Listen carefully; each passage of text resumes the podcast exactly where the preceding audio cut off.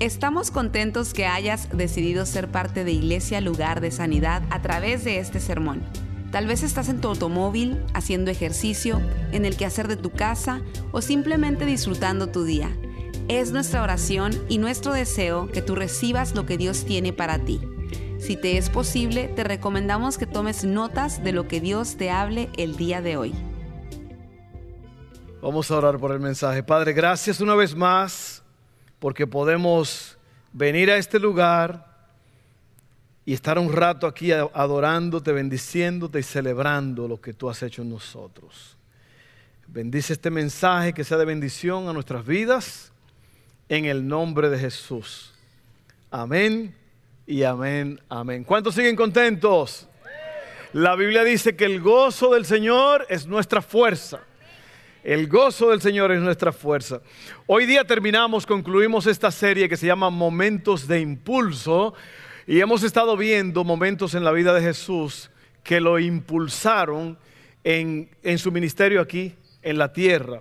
Hoy nosotros vamos a terminar con este título o subtítulo, Momentos de Impulso en el reino de Dios. Y vamos a hablar de algo que Jesús dijo, un, un momento eh, algo que sucedió en la vida de Jesús y vamos a leer esa narración en un momento.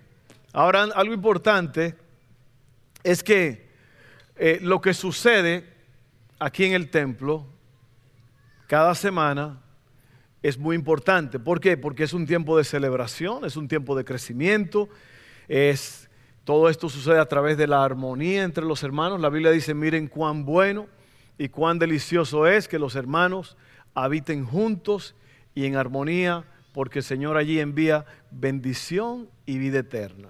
Y todo eso es muy importante. Antes de seguir, quiero darle la bienvenida a los que nos están, se han unido a nosotros eh, en las redes sociales. Que Dios le bendiga donde quiera que ustedes estén. Y también le damos la bienvenida a los que nos visitan por primera vez en esta casa. ¿Alguien nos visita por primera vez? ¿Queremos ver su mano?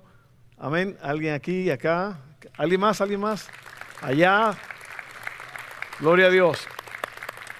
Entonces, gracias por visitarnos y que no, sea, la última vez. Entonces, esos momentos aquí en la iglesia, en el templo, eh, son unas pocas horas. Si usted se pone a contar las horas que pasamos aquí, domingo, el que más tiempo viene aquí, por ejemplo, tres horas, los voluntarios, los que trabajan, eh, luego el martes de oración, una hora, dos horas, vamos a decir que sean cinco o seis horas que usted pase en el templo, a lo mejor con el servicio de hombres o de mujeres. Es, son pocas horas comparadas con las muchas horas que nosotros pasamos fuera de estas cuatro paredes. ¿Ok?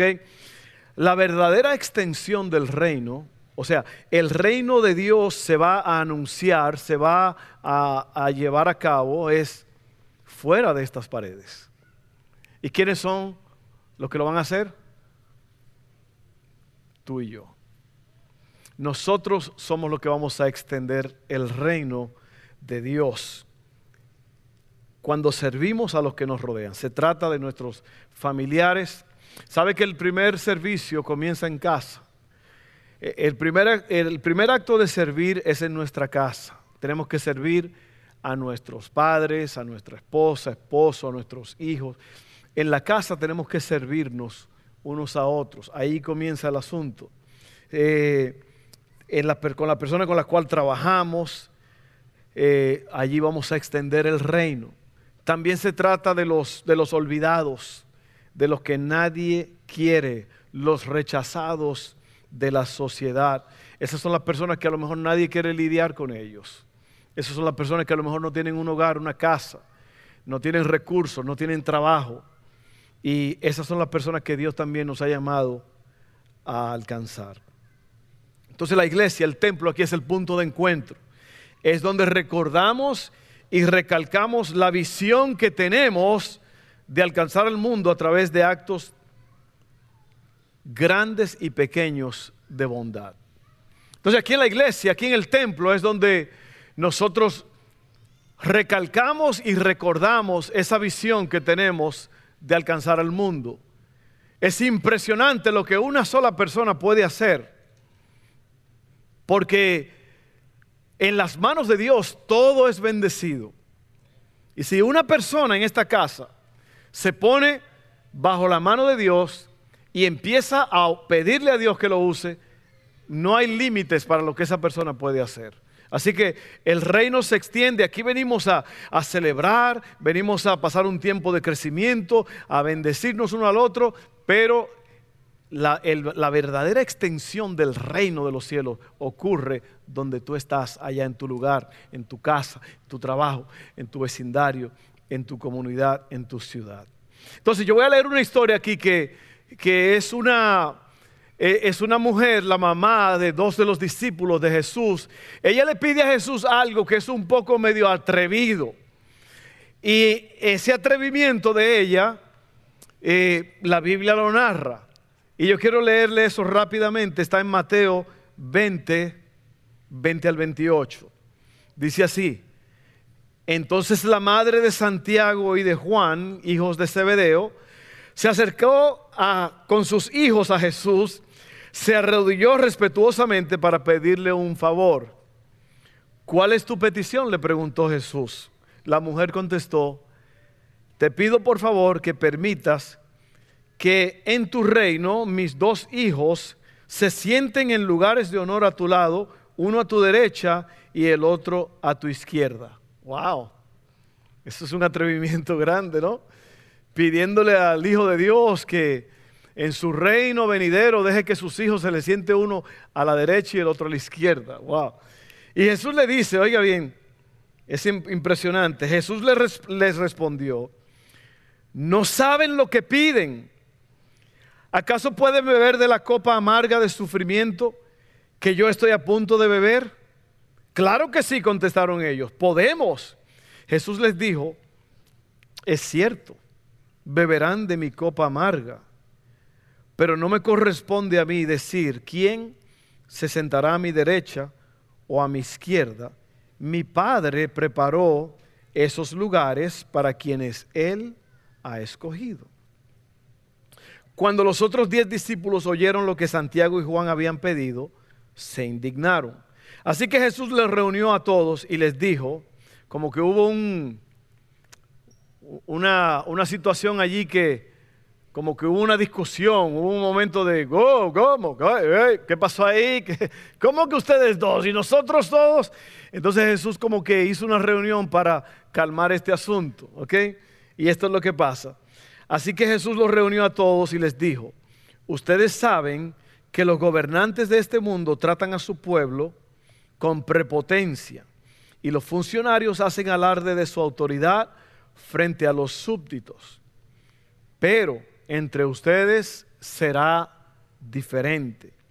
El que quiera ser líder entre ustedes deberá ser sirviente o servidor o siervo. Oiga bien. Y el que quiera ser el primero entre ustedes deberá convertirse en un esclavo. Eso está fuerte allí, ¿eh? Usted sabe lo que es un esclavo. Un esclavo es alguien que le pertenece a alguien más. Y lo que el Señor Jesús está diciendo es, si usted quiere ser el primero, usted se va a tener que hacer propiedad de Dios primero y dejar que Dios sea el dueño absoluto de su vida. ¿Ok? Pues ni aún el Hijo del Hombre vino para que le sirvan, sino para servir a otros y para dar su vida en rescate por muchos. Ahí está la historia. Un evento que sucedió y el Espíritu Santo quiso que esas, esa narración estuviera allí. ¿Por qué? Porque hay una historia, aquí hay, aquí hay un punto muy importante que tenemos que entender y es este. El asunto no se trata de mí, sino se trata de Él. Amén. Se trata de servir a Dios. No se trata de que me sirvan a mí. No se trata de mi posición en la sociedad. No se trata de cuán importante yo soy. Y esta mujer, la pobre, ella no sabía lo que estaba pidiendo. Entonces, yo voy a hablarles, le voy a dar tres puntos rápidamente para que usted pueda entender esto, para que usted lo aplique a su vida y Dios lo va a bendecir por esto. Número uno, el servicio va antes de la honra. El servicio o servir a otros es primero que la honra. ¿Qué es la honra? La honra es halago, la honra es respeto, reverencia, reconocimiento. Entonces aquí eh, lo, que, lo que queremos llevar a cabo aquí es, o ministrarles a ustedes, a todos nosotros, es que primero hay que servir para luego recibir honra. Usted no se imagina la cantidad de personas que a través de los años van pasando por la ciudad o me llaman a mí como pastor de la iglesia y me dicen, pastor, yo quiero llegar a su iglesia, yo quiero ministrar, va a ver qué bonito se va a poner. Y, yo digo, oiga hermano, es que yo no lo conozco a usted. Yo no sé quién es usted, yo no sé de dónde viene. Entonces quieren honra antes del servicio. Y eso es difícil, porque nosotros los seres humanos somos así. Y bueno, déjenme seguir. No hay nada mal en querer lo mejor para nuestros hijos, como esta mujer le pidió a Jesús. El problema aquí es que la madre de Santiago y de Juan no sabe lo que está pidiendo. Y voy a decir tres cosas. Sin sacrificio no hay victoria. Sin sacrificio no hay victoria. Sin compromiso no hay fidelidad. Y sin causa no hay entrega. Lo voy a repetir otra vez. Sin sacrificio no hay victoria. Oiga bien, sin sacrificio no hay victoria. Si usted no se sacrifica, usted no va a poder tener victoria. Valga la redundancia. Sin compromiso no hay fidelidad. ¿Usted sabe lo que quiere decir, ¿usted sabe lo que quiere decir la palabra compromiso? Eh, quiere decir compromesa. El compromiso es una promesa que usted hace y usted se liga a alguien a través de esa promesa. Entonces el compromiso, la promesa, es lo que hace que uno sea fiel. Es lo que pasa en el matrimonio. Todo lo que uno, todos los votos, las promesas que uno hace son para cumplirlas. Ahí es donde eh, dos de cada tres matrimonios terminan en fracaso en los Estados Unidos. Dos de cada tres matrimonios terminan en divorcio. ¿Por qué? Porque a la gente se le olvida lo que prometieron.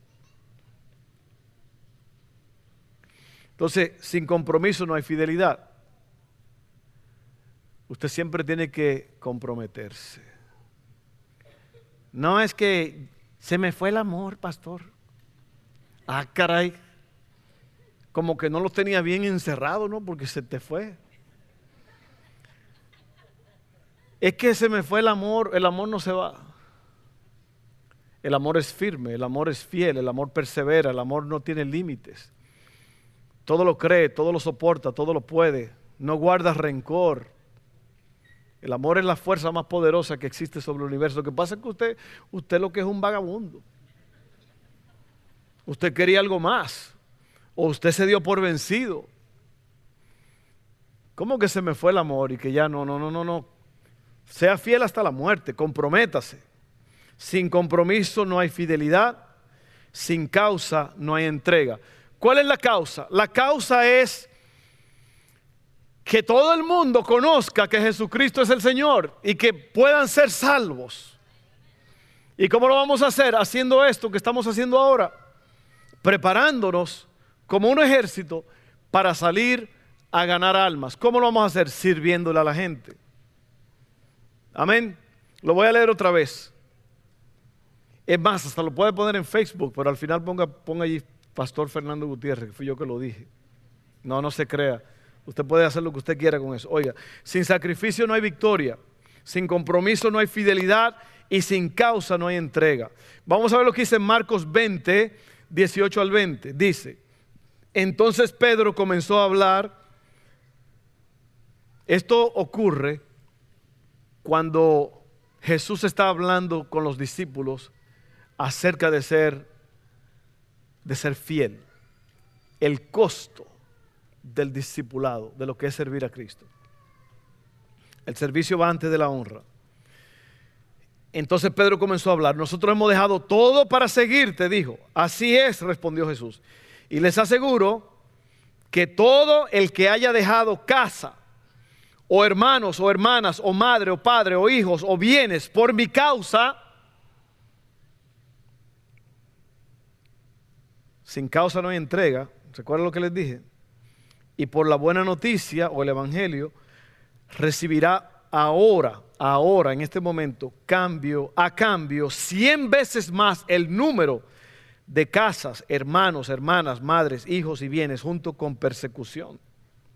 Y en el mundo que vendrá, esa persona tendrá la vida eterna. Le quiero explicar esto porque esto es muy, muy importante. Pedro le está diciendo al Señor, ajá, y nosotros que hemos dejado todo por ti. Y Jesús le dice, eso tiene su recompensa. Y sabe, él, habla aquí de casas, de mamá, papá, hermanos, que eh, nadie que haya dejado eso, todos los que han hecho eso van a recibir cien veces más. Y dice, no solamente aquí, ahora, pero también en el mundo venidero. Ahora, ¿qué quiere decir esto? Esto, hay que explicarlo porque eh, usted va a recibir 100 papás más y 100 mamás o 100 casas más. Yo no sé. A lo mejor usted va a recibir 100 casas más. O yo no sé.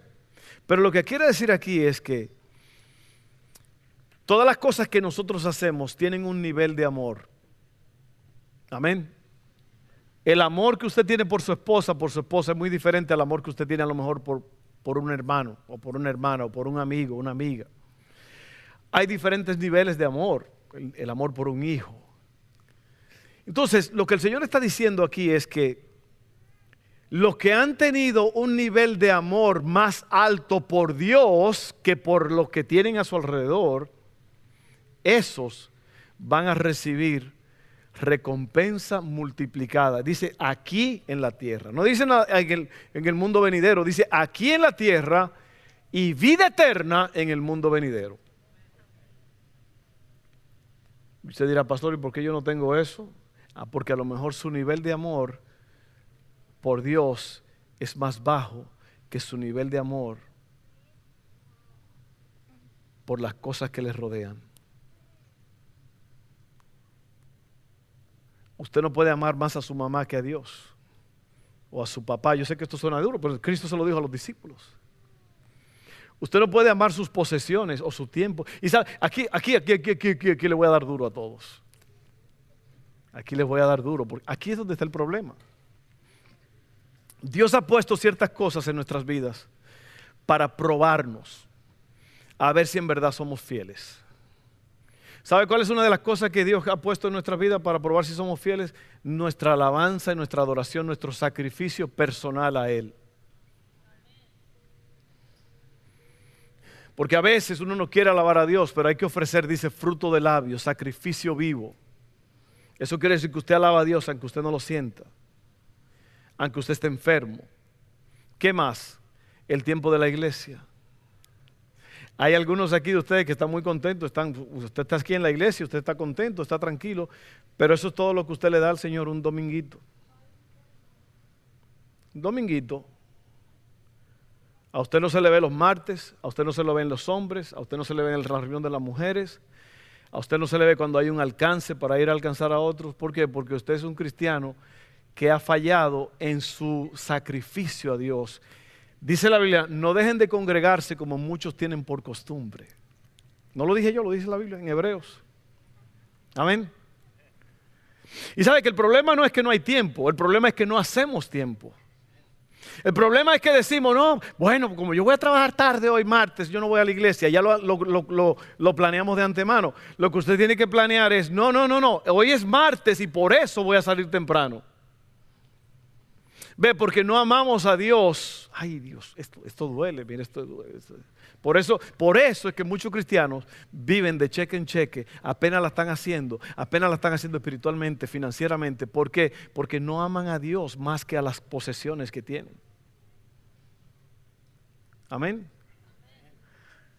Diga amén o ay papá. Sí, no es verdad. O sea, mi, deber como pastor, como líder, es decirle estas verdades a ustedes. Porque el problema es que si usted no se pone las pilas, mire, cuando usted cobra, si, usted, si lo primero que usted no aparta es el diezmo, la, ofrenda que es para Dios, por eso es que usted está mal, porque eso, eso, eso va primero.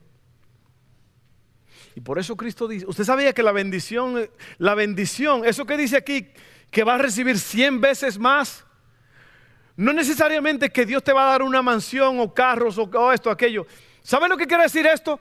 Simple y sencillamente, y yo prefiero eso por sobre todas las cosas, es paz y tranquilidad en el corazón y en mi mente. Porque si hay algo que tú quieres y necesitas,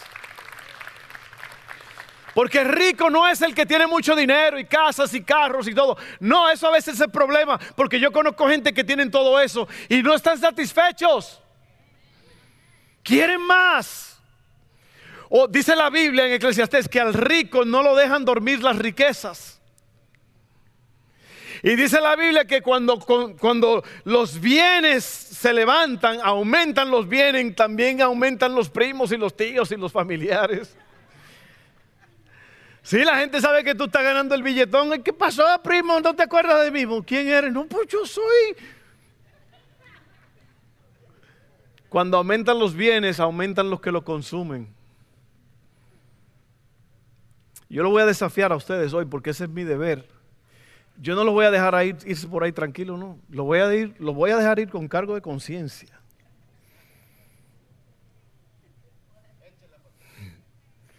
Sí, porque ahí está el asunto. Es su nivel de amor por Dios, es lo que determina qué tipo de vida usted va a llevar. Y muchos cristianos están en, en, en, cruise control. ¿Usted lo que es cruise control? Cuando usted va a 70 y usted pone el pip, el botoncito y el carro va solo. Así van muchos cristianos, ellos no tienen impulso, ellos nada más voy a la iglesia, qué bonito, ah, eh, pero no están entregados por la causa. Voy a leer esto otra vez, oiga, oiga. Sin sacrificio no hay victoria, sin compromiso no hay fidelidad y sin causa no hay entrega. Así que el servicio va antes de la honra. El reconocimiento va antes. El reconocimiento va después del servicio. ¿Qué estás haciendo con tu vida? ¿Qué estás haciendo con tus bienes? Amén. Número dos, estamos dispuestos a pagar el precio. Antes de pagar un precio, primero hay que saber el valor de lo que uno quiere adquirir. ¿No le ha pasado a usted a veces que usted compra algo y alguien le dice, eso en Walmart estaba, ¿cuánto pagaste? 30, eso, eso en Walmart estaba en 10 pesos, en 10 dólares. ¿No le han dicho eso a ustedes?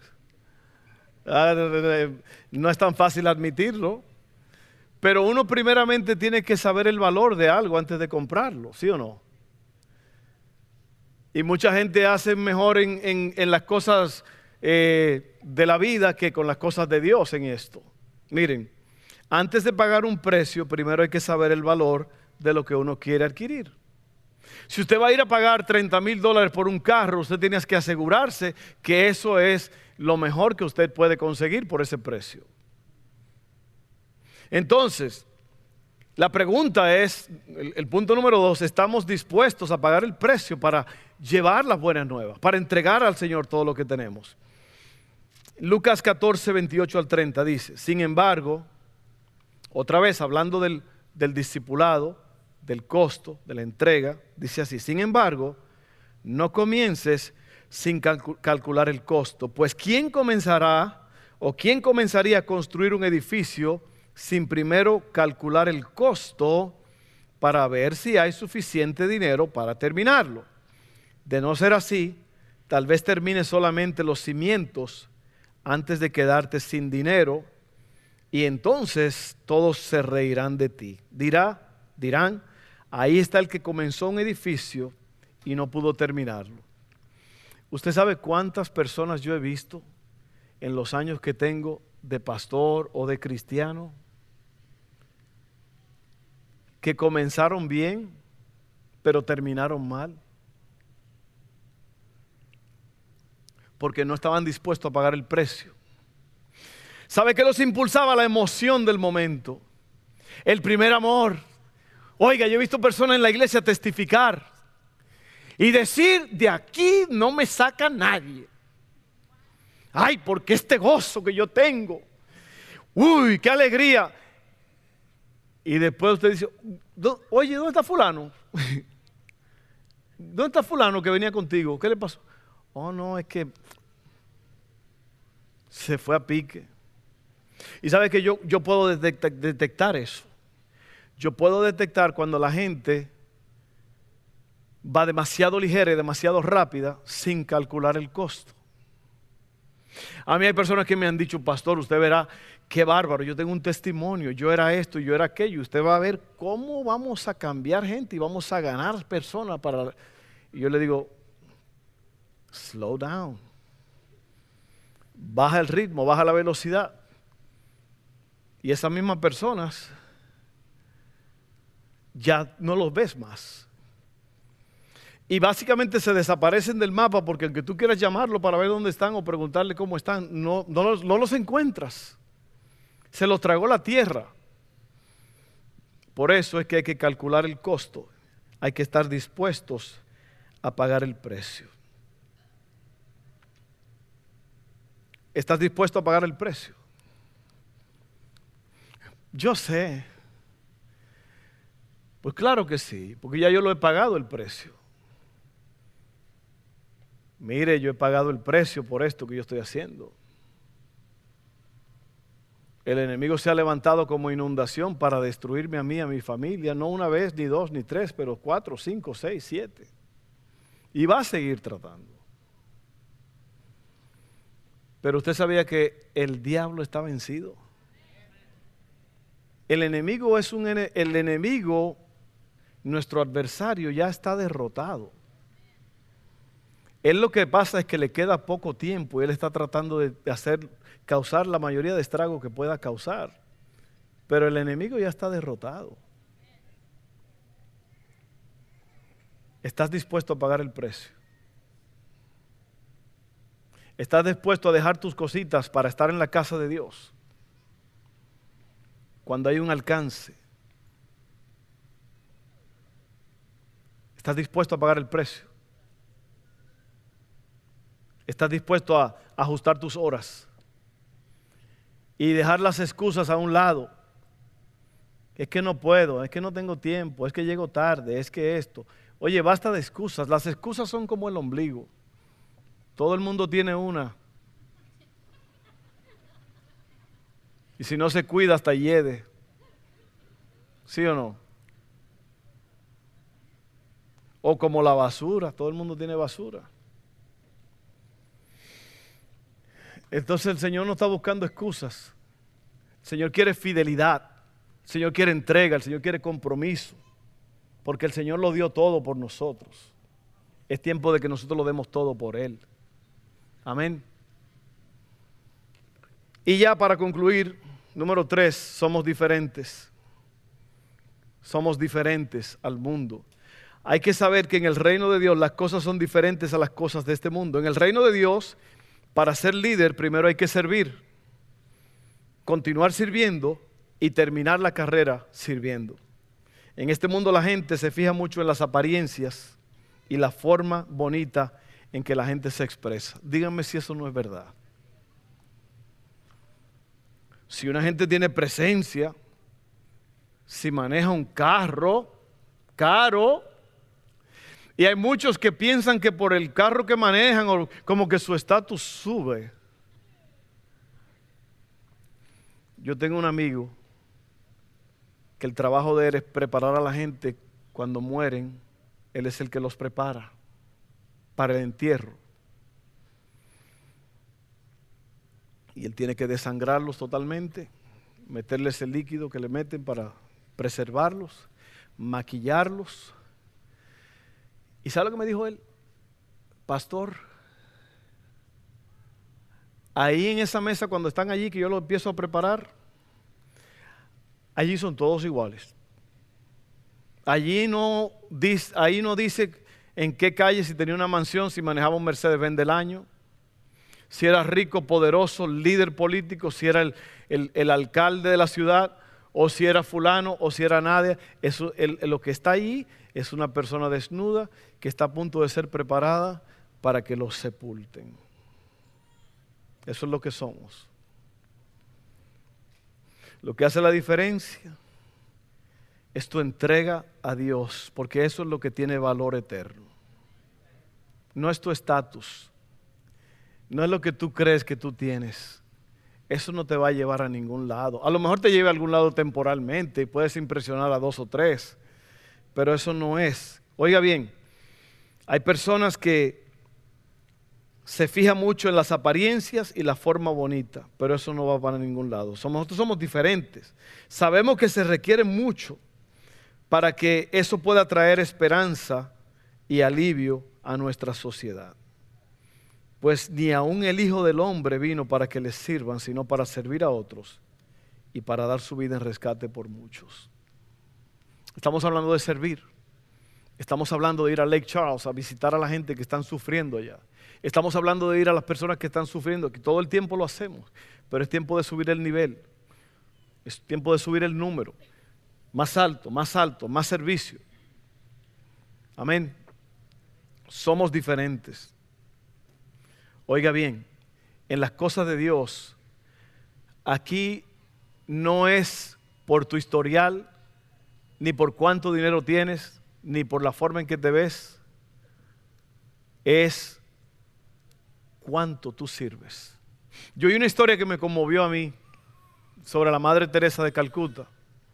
La Madre Teresa de Calcuta era una mujer muy pequeñita así, de un país de, Europa, que desde su temprana edad ella se entregó al ministerio y a la obra de Dios. Y ella se fue a, Calcuta, en la India, donde hay una, un mar de humanidad con mucho daño y con mucha pobreza. Y ahí se fue ella. Ella comenzó ese, ministerio llamado las Hermanas de Caridad. Ustedes la han visto. Son unas mujeres vestidas con una, como un vestido blanco, con rayas. Y alguien notó algo, en, a ella la invitaban a reuniones grandes con los presidentes, con los grandes líderes políticos. Y alguien dijo que en esta ocasión estaba el presidente de los Estados Unidos, presidente, todos estos hombres grandes. ¿Y sabe qué, qué notó este hombre que estaba allí, este, este poderoso también? Dijo, esta mujer era tan frágil y tan pequeña, pero ella era la más poderosa y la que más se veía en el cuarto. Porque ella fue la que sirvió a los pobres, amó a los que no tenían nada. Y yo he dicho esto muchas veces. ¿Sabe cuál es el ministerio, un gran ministerio de estas personas allí en Calcuta? Mimar, cantarles, pasarle la mano a las personas que están en sus últimas horas. Eso es lo que hacen estas mujeres. Eso te hace más grande. Servir te hace más grande que todos. Ahora no lo hacemos para ser más grandes, sino para satisfacer a nuestro maestro. Entonces, déjeme dar una pequeña lista aquí de cositas que usted puede hacer, prácticas para ayudar a otros. ¿Cuánto las quieren? Cinco cositas. Habla con Dios cada día, número uno, y ponte a disposición de Él. Él te va a señalar dónde hay una necesidad que tú puedes llenar. Número dos, comienza en tu casa, llenando las necesidades de los que te rodean. Amén. Lava los trastes. ¿Sí o no?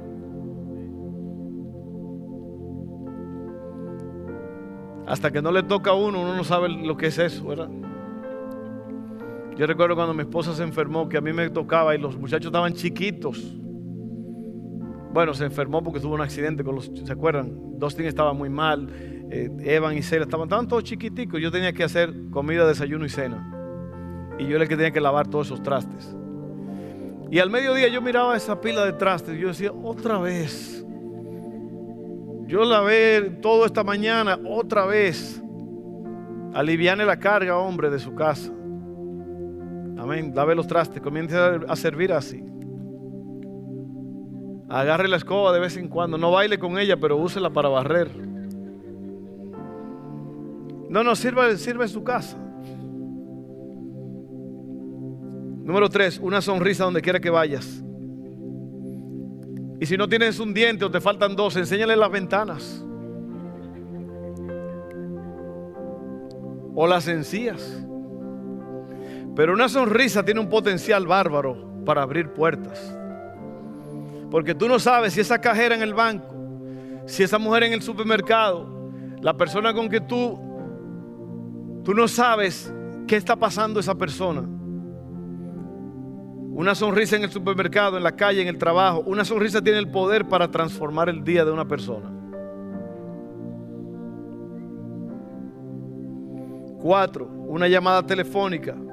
Cuando no puede ver a alguien por el tiempo, la distancia, una llamada puede hacer un gran trabajo. Número 5, que tus acciones hablen más fuerte que tus palabras. Las palabras salen fáciles, pero las acciones hay que llevarlas a cabo. Y voy a terminar esto con esto. El psicólogo William James dijo, las únicas personas verdaderamente felices que conozco son aquellas que han encontrado una causa por la cual vivir y que es una causa mayor que ellos mismos. Y de acuerdo con este pensamiento, las personas menos felices que conozco son las que no tienen ninguna razón para vivir que sea mejor que el mero logro del placer temporal o la aspiración de sentirse realizadas. Hicieron una encuesta y le preguntaron a padres cuál era el deseo más grande que ellos tenían de sus hijos. ¿Sabe qué dijeron la mayoría? Que fueran famosos y ricos. ¿Para qué yo quiero que mis hijos sean famosos y ricos?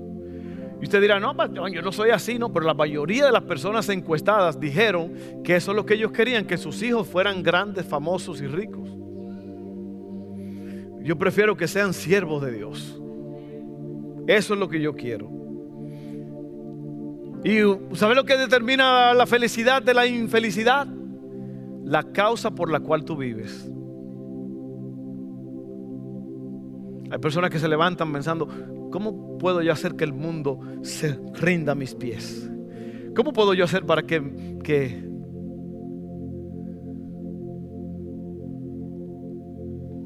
Hay personas que piensan que si ellos no hubieran nacido, el mundo hubiera exigido una explicación.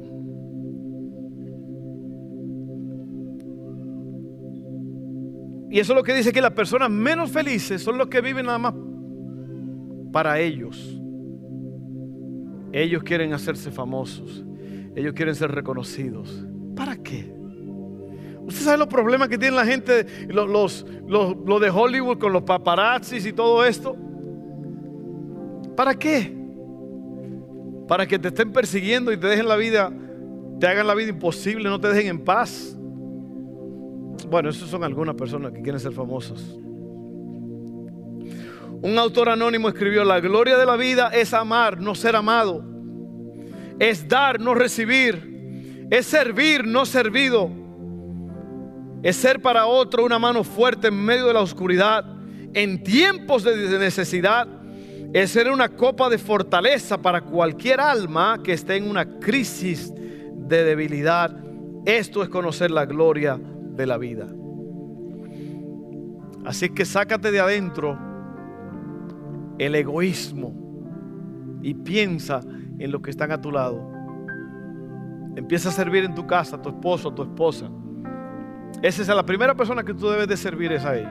Y cuando yo hablo de servir, yo no estoy hablando de que su esposa o su esposo es una sirvienta. No, yo no estoy hablando de eso. Yo estoy hablando de que usted sirva, no espere que le sirva.